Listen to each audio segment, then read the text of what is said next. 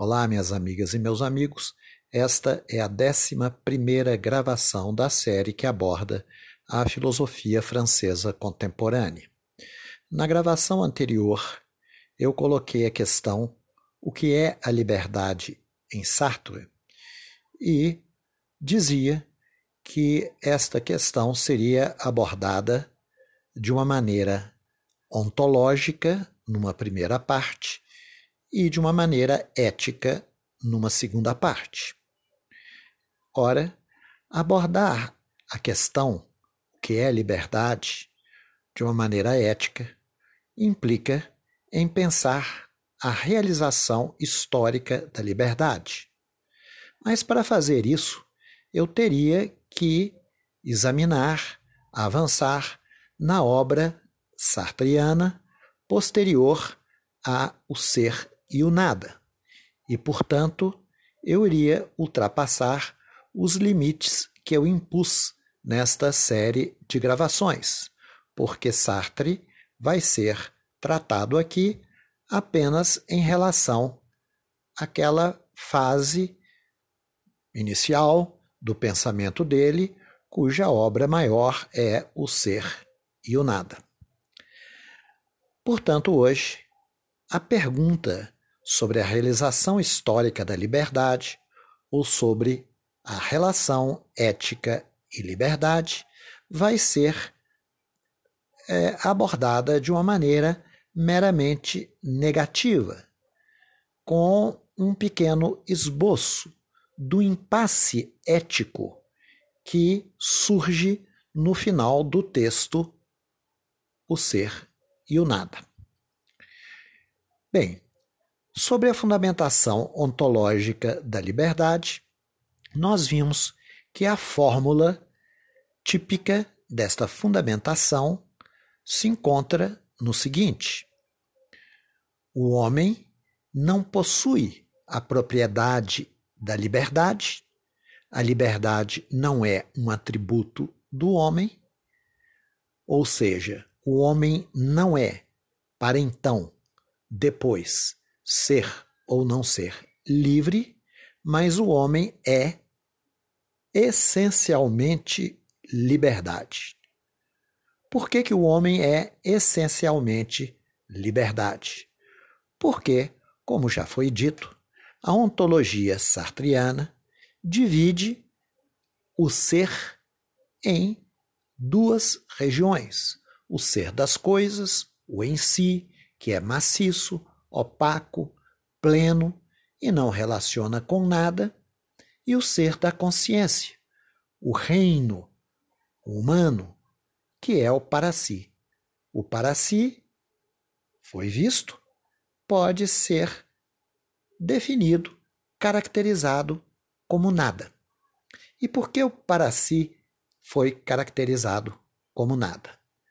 Foi visto que o nada não é um juízo lógico, o nada é uma experiência. E essa experiência mostra que o para si se caracteriza pela fissura intraconsciencial, pela não coincidência da consciência consigo mesma, pela negatividade pura, ou seja, com o seu poder de nadificação em sua relação com a realidade, com o mundo, pela privação, pela falha do ser, pela essa falta de ser, esse défaut d'être, pela contingência, pela facticidade, pelo horizonte de possibilidades aberto para a consciência, pela temporalização, ou seja, este poder de nadificação da consciência nadifica não apenas a relação do para si com o em si, mas também nadifica aquilo que o para si se torna, nadifica o seu passado.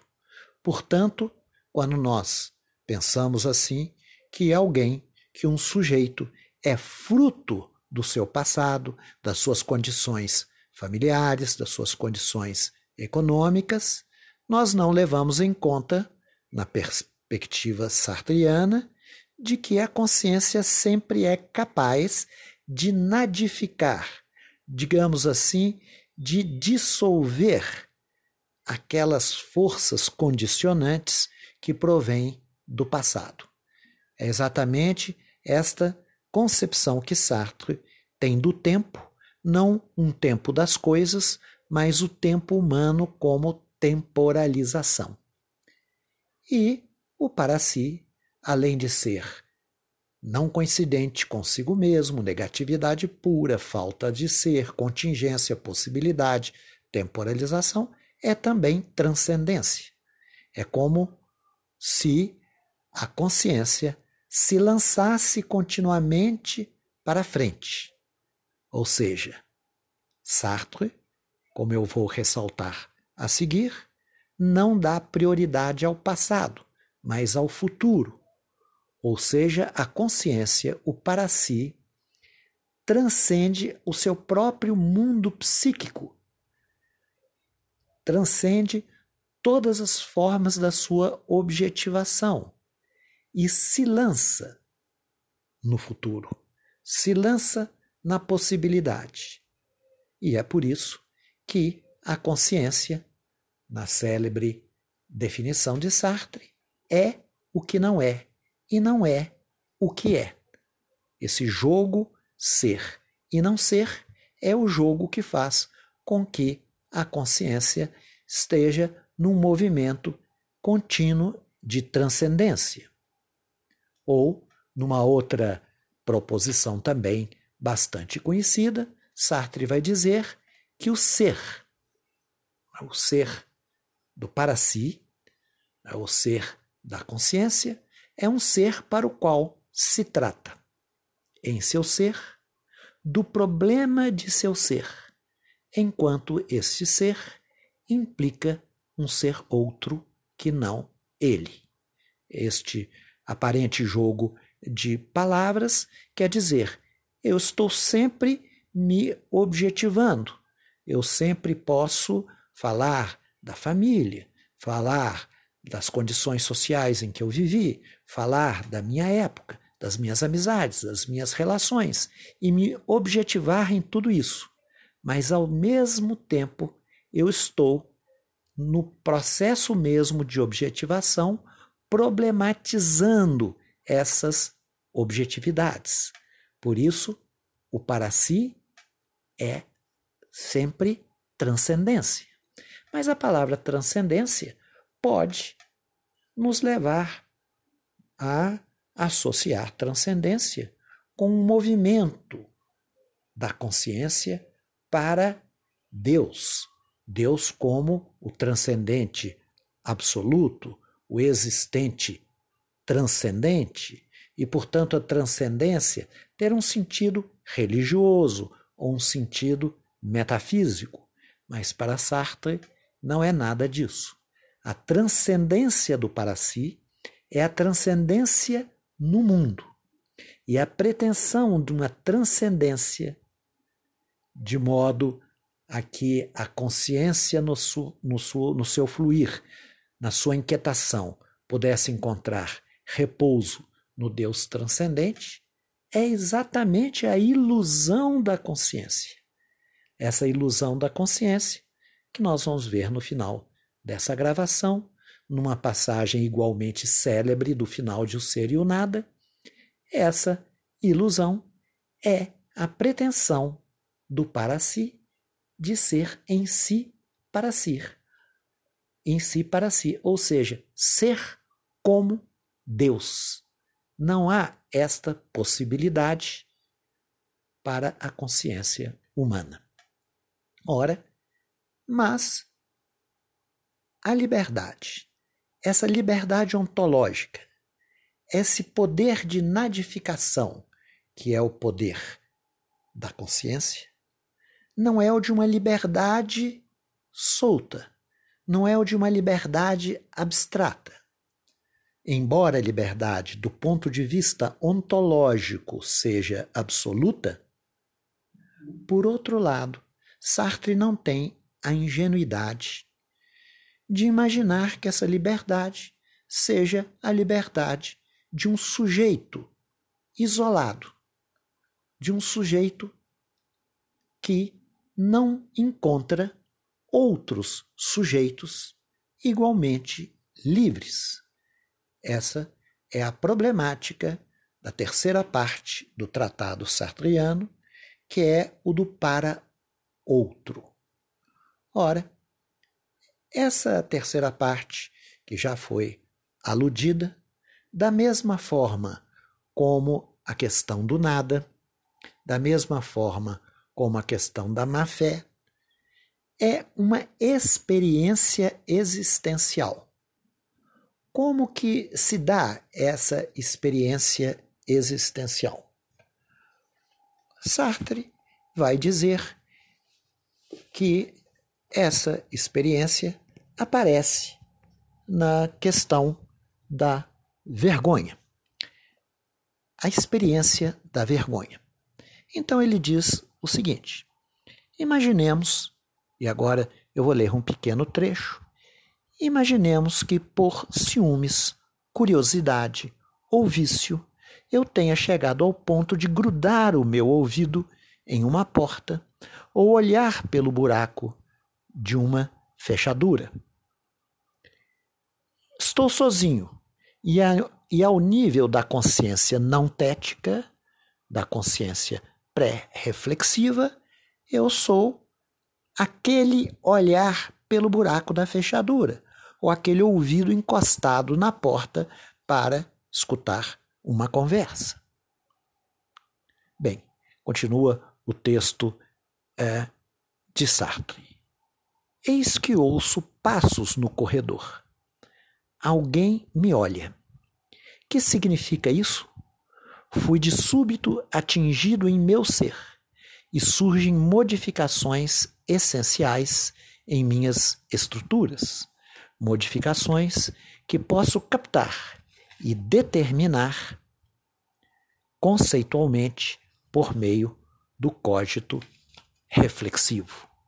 Isso significa que, não estou lendo mais, isso significa que aquela consciência pré-reflexiva, totalmente voltada para espiar a cena pelo buraco da fechadura ou para escutar a conversa, torna-se um eu, torna-se uma consciência reflexiva esta consciência torna-se um objeto para o olhar do outro.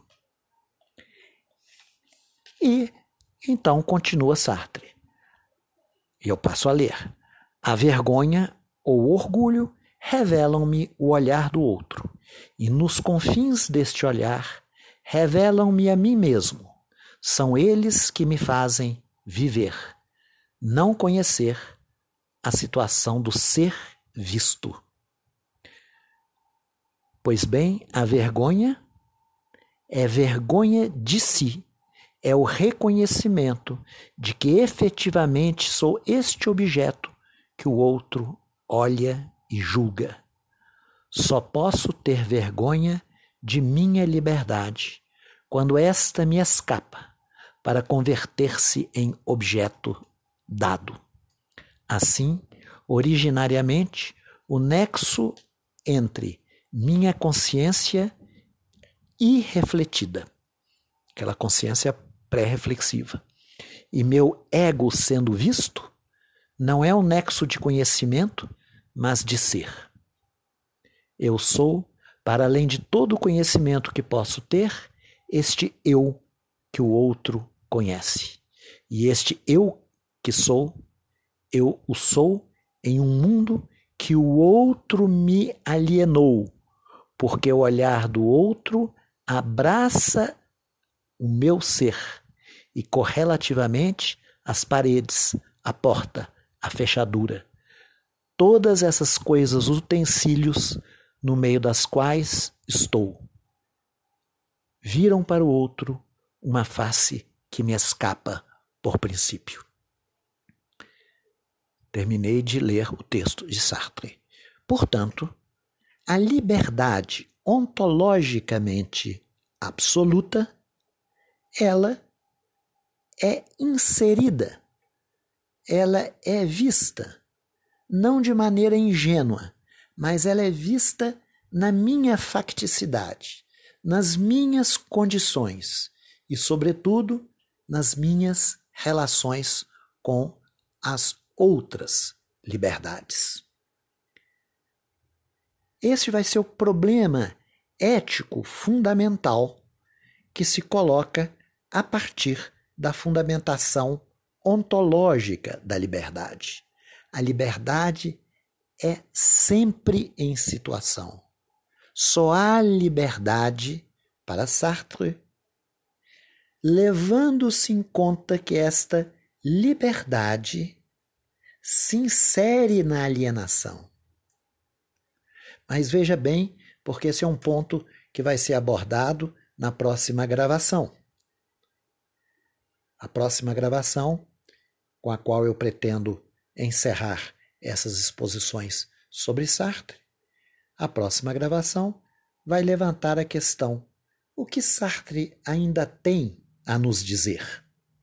Qual é a lição sartriana que ainda é atual e que ainda tem algo a nos dizer e algo a nos interrogar. E nessa próxima gravação, então, eu vou colocar essa questão ética, não mais apenas como um impasse, mas como um desafio que Sartre tentou é, solucionar é, nas suas obras é, posteriores. Ora, Portanto, nessa perspectiva da ética e da realização histórica da liberdade, nós podemos dizer que a liberdade está sempre em alienação, mas alienação só é compreendida no horizonte da liberdade. E essa é uma contribuição muito interessante de Sartre. Quando nós falamos que nós somos condicionados, nós falamos que somos condicionados na perspectiva de não sê-lo, ou seja, na perspectiva da liberdade.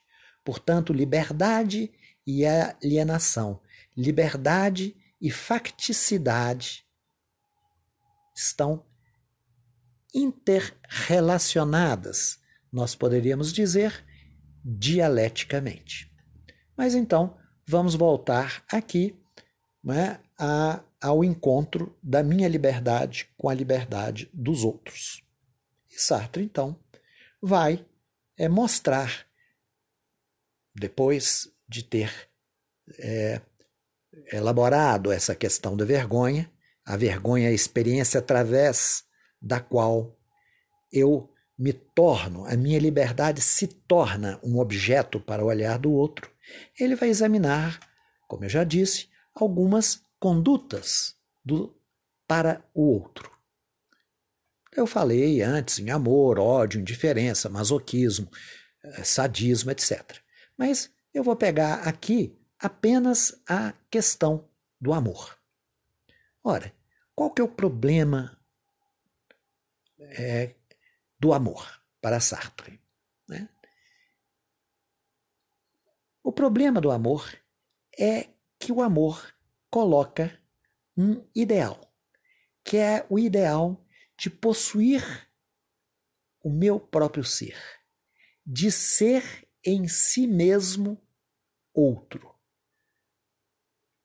Être à soi-même autrui, ou seja, de recuperar meu próprio ser e fundá-lo. Mas se a consciência não é o que é, e é o que não é, não há como recuperar o ser da minha consciência para nele encontrar fundamentação e repouso. Por isso, o ideal amoroso é um perigo para minha liberdade, pois me faz ser algo para o outro. Por isso que o amor é sempre um tormento, ou como Sartre diz na relação amorosa, eu procuro apoderar a liberdade do outro e submetê-la.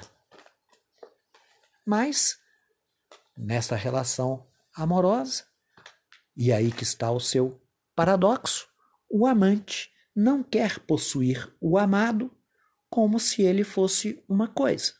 Suponhamos que houvesse uma magia ou uma poção do amor em que o amado, tomando esta poção do amor, sendo submetido a essa a magia, se esse sujeito ele se entregasse ao meu amor passivamente, já não me interessaria mais. Porque o amado, se ele se torna um autômato, se ele está possuído pela magia e se ele se submete a mim como uma coisa, deixa de me interessar. O amante quer possuir não o amado como coisa, mas quer possuir a liberdade do amado enquanto liberdade. Um comentador de Sartre, Arnaud Tom, é, sintetiza esta dialética do amor ou esta este paradoxo da relação amorosa. O amante gostaria de fazer do amado uma coisa, mas se o amado não fosse senão uma coisa, ele não poderia mais amá-lo em sua liberdade. Em contrapartida, o amante quer ser o limite da liberdade do amado. Aquele limite no qual este último, o amado, aceita se perder. Querer ser amado é, portanto, querer ser a condição de todo valor para o outro. É querer dele ser o fim absoluto, pelo qual todo o resto ganha apenas um valor de utensílio. Eis aí a relação amorosa justificada. Minha facticidade é salva e eu fundo meu ser em me apoderando da liberdade do outro. Esta, segundo este comentador, é uma descrição muito pessimista da relação amorosa. O amor não é fusão das consciências, porque é impossível. Ele não é o devotamento de um amante por aquele ou aquela que ele ama, mas é o conflito de duas liberdades, na qual cada uma quer se libertar, se apoderando do outro, mas que não pode fazê-lo senão submetendo-o. Portanto, terminei de ler aqui o comentário de Arnaud Tom. Nós podemos dizer que Sartre é pessimista. Por quê? Não há como, não há como a relação amorosa não fracassar. Bem, nós vemos aqui então, ainda no nível de o ser e o nada, nós vemos os limites, por exemplo, de uma ética é, do encontro com outro, pensada na perspectiva é, do ideal do amor. É, no é, texto de O Ser e o Nada, Sartre dá uma, um exemplo retirado da literatura francesa desse fracasso da relação amorosa. Ele então remete a a grande, a grande obra de Marcel Proust, em busca do tempo perdido. E eis o exemplo de Sartre.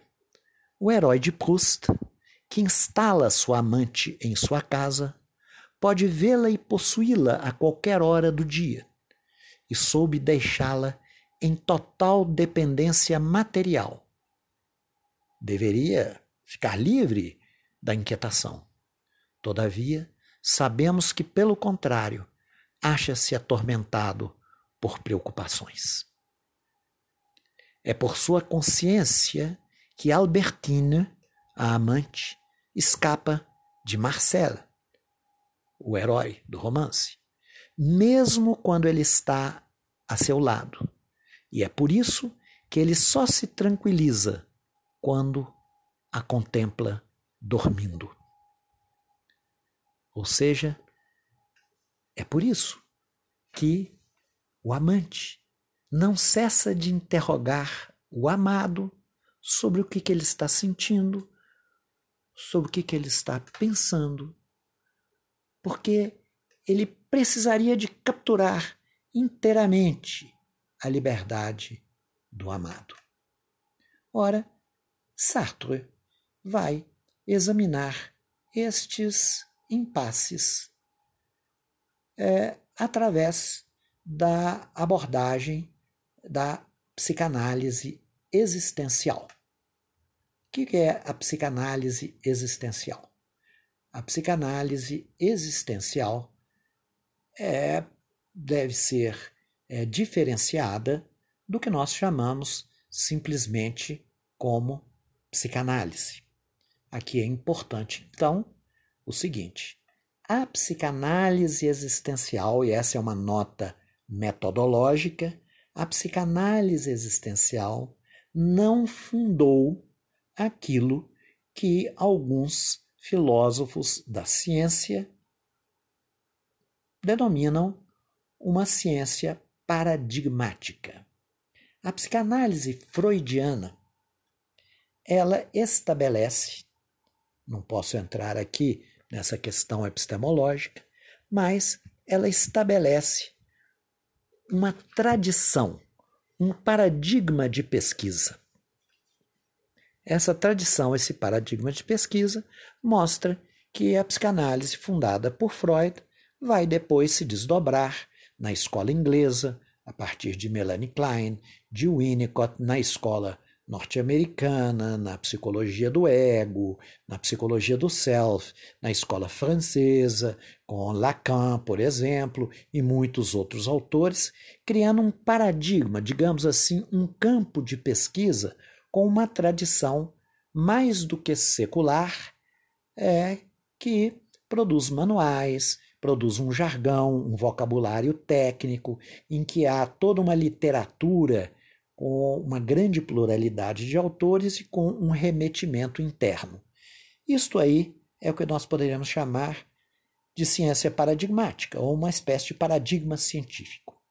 A psicologia existencial, ela não se desdobrou numa ciência paradigmática. A psicologia existencial, portanto, ela não se coloca, apesar de ter uma série de desdobramentos na clínica, na psicopatologia, mas ela não tem uma tradição comparável à da psicologia freudiana.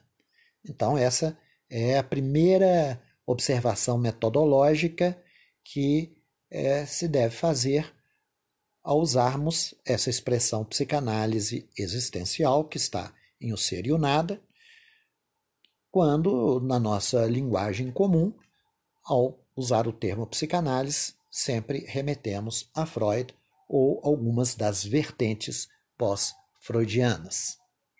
Então, a psicanálise existencial pode ser demarcada da psicanálise freudiana através de uma série é, de características que eu vou formular negativamente. Por exemplo, a recusa do naturalismo. Sartre, nesse caso, ele é um bom discípulo de Husserl. Edmund Husserl, fundador da fenomenologia, nós vimos, recusava o que ele chamava de atitude natural. atitude que ele identificava na psicologia científica da sua época, do final do século XIX. Pois bem, Sartre recusa o naturalismo e ele pensa a psicanálise freudiana como uma psicanálise fortemente naturalizada, com postulados biológicos. Nós não podemos aqui evitar de fazer a seguinte consideração hermenêutica. A psicanálise, ela foi de fato recebida como uma teoria naturalizada.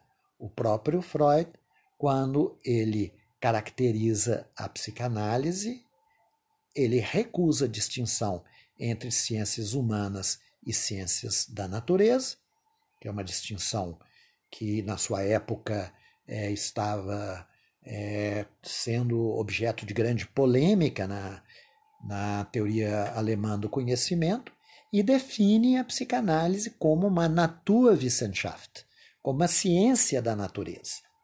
E essa concepção ela passou né, para diversos discípulos de Freud.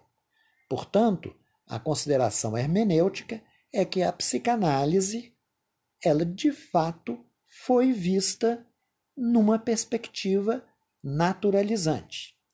Ora, se Lacan depois, e não só ele, recusa a naturalização da psicanálise, isto foi posterior à ideia inicial de Sartre sobre psicanálise existencial.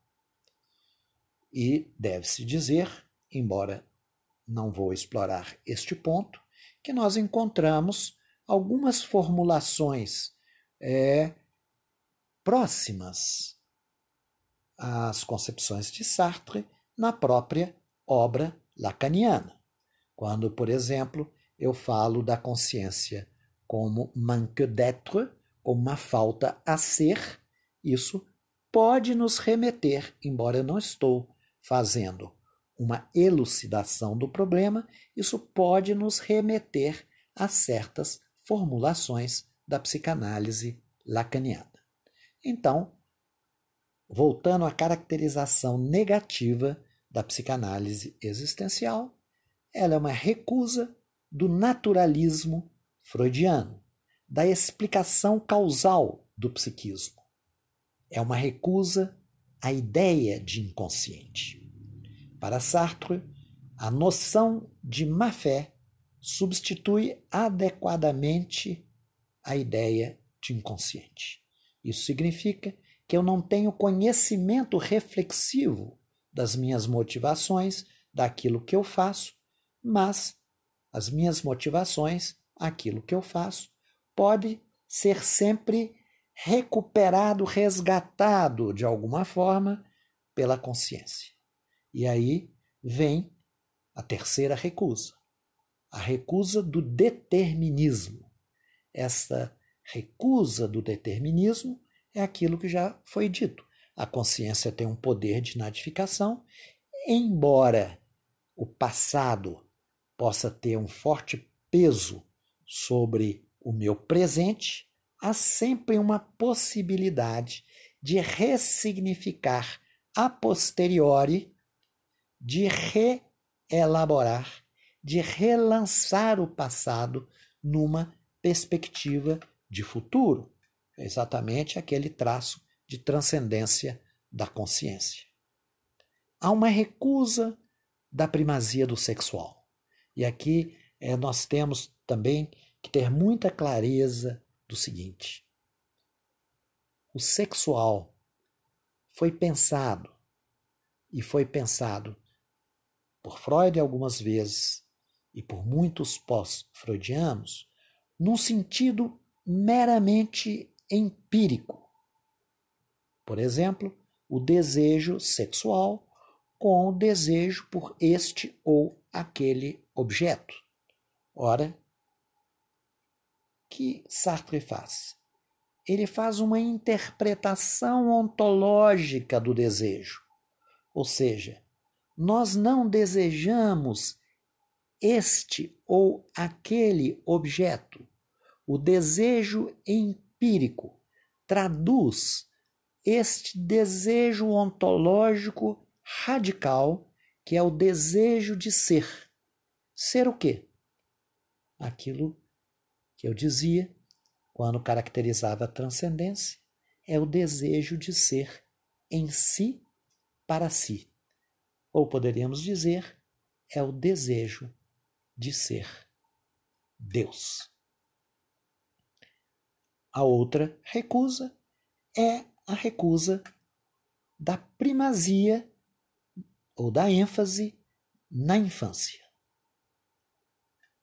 A dialética do desejo entre as condições do que se é e do que se deseja ser lança a nossa infância para frente, de maneira que a infância ela não tem prioridade, como se ela enquadrasse, emoldurasse as nossas possibilidades de ser.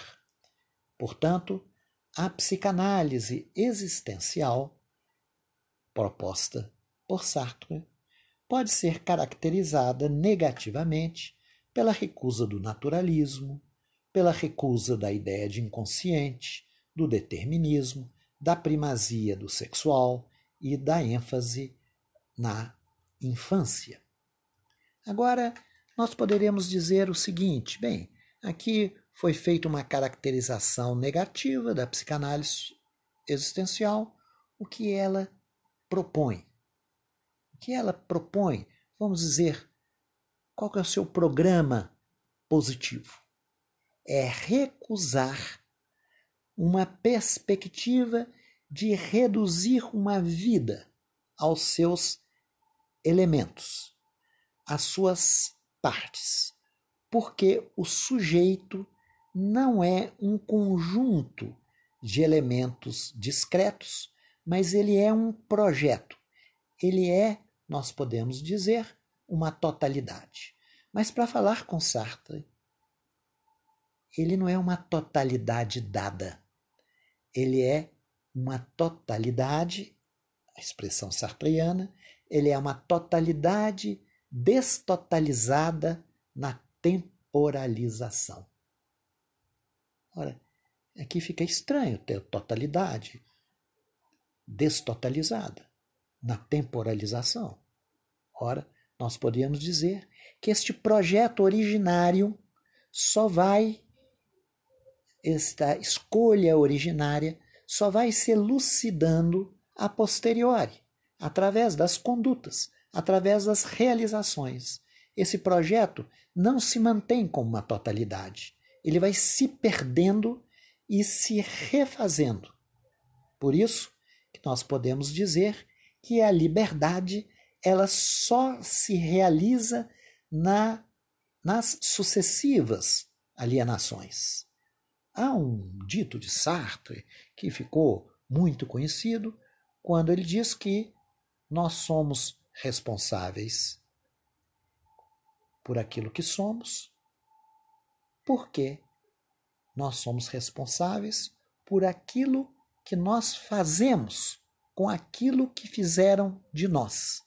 Portanto, o projeto original, que nasce numa situação epocal, num contexto econômico, social, numa família, esta facticidade que condiciona a escolha ao projeto original faz com que esse projeto siga numa direção, mas essa direção não é predeterminada, há sempre a possibilidade de um relançamento desse projeto original. Isto é muito importante, porque a psicanálise existencial é uma compreensão, é uma interpretação que se faz de uma vida. E Sartre a exercita ao analisar obras de artistas. Ele fez uma psicanálise existencial de Baudelaire, ainda na década de 40, depois de Mallarmé, depois de Jean Genet e termina sua obra com um ensaio extraordinário de psicanálise existencial, mas aí é a última obra dele, já incorporando uma série de elementos provenientes da sua interpretação do marxismo, que é o estudo sobre Flaubert. Então, vamos dizer da seguinte maneira: o estudo sobre Flaubert é um estudo é, é extraordinário e, por exemplo, nós temos um comentário é, desse estudo numa obra sobre a ética de Sartre, por um professor da Universidade Federal de Rio Grande do Sul, que é Fábio Caprio de Castro. Um comentário, e aliás, todo o livro dele é um livro brilhante. Então ele estuda, né, em um dos capítulos, de uma das partes é, do seu livro, é, o ensaio de Sartre sobre Flaubert. Não há como é, retomar isto aqui, mas nós podemos dizer o seguinte: por que, que o ensaio de Sartre, e eu já disse numa gravação anterior, chama-se O Idiota da Família? Por causa da posição de passividade de Flaubert.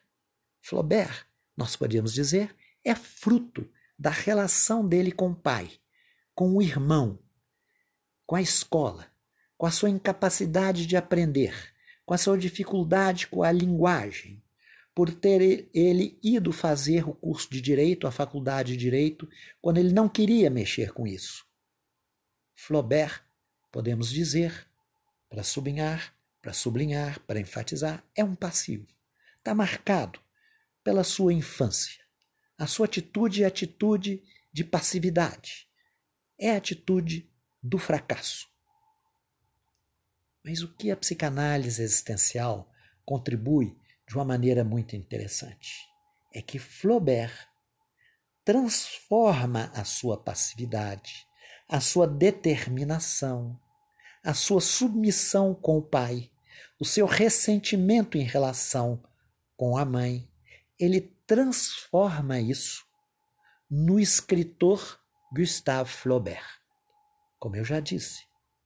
Ora, tem um episódio, que é um episódio é célebre, é em que Flaubert está indo, né, com uma carruagem, segurando as rédeas, com a carruagenzinha, ele é, vinha, se não me engano, de Bouville, ia para Paris para voltar para sua faculdade de Direito. Ele não queria estudar na faculdade de Direito, ele apenas estava respondendo ao desejo do pai dele. E ele então tem um colapso. Não vamos entrar aí na questão diagnóstica, mas vamos dizer o seguinte: Flaubert teve um grave ataque histérico. Ora, este desmaio de Flaubert fez com que a sua família passasse a ter cuidados especiais com ele. Ora, vou dar um salto aqui a histeria de Flaubert, o ataque histérico de Flaubert, tornou-se a grande obra, um dos romances mais célebres do século XIX, Madame Bovary. É isto que a psicanálise existencial tenta mostrar como que os determinismos, as alienações, e elas existem, são transfiguradas na temporalização, são transfiguradas numa obra, o romance Madame Bovary. Portanto, a histeria de Flaubert torna-se a obra Madame Bovary. Essa é uma maneira muito interessante né, de abordagem é, das obras literárias, embora tudo isso eh, venha a ser duramente questionado pelo estruturalismo, mas é uma maneira muito interessante em relação à psicanálise, porque nós conhecemos vários ensaios de psicanálise no sentido mais freudiano, que mostra uma série de é, estruturas, de relações familiares, mas a elucidação dessas estruturas e essas relações familiares não são suficientes para dizer, mas afinal de contas, por que nem todo histérico torna-se Flaubert? Ou seja, o significado daquela vida na sua singularidade. Ora, no entanto, este ensaio sobre Flaubert, de quase 3 mil páginas, é a última obra de Sartre, publicada em 1971-72. E nela não há apenas, como eu disse, a psicanálise existencial.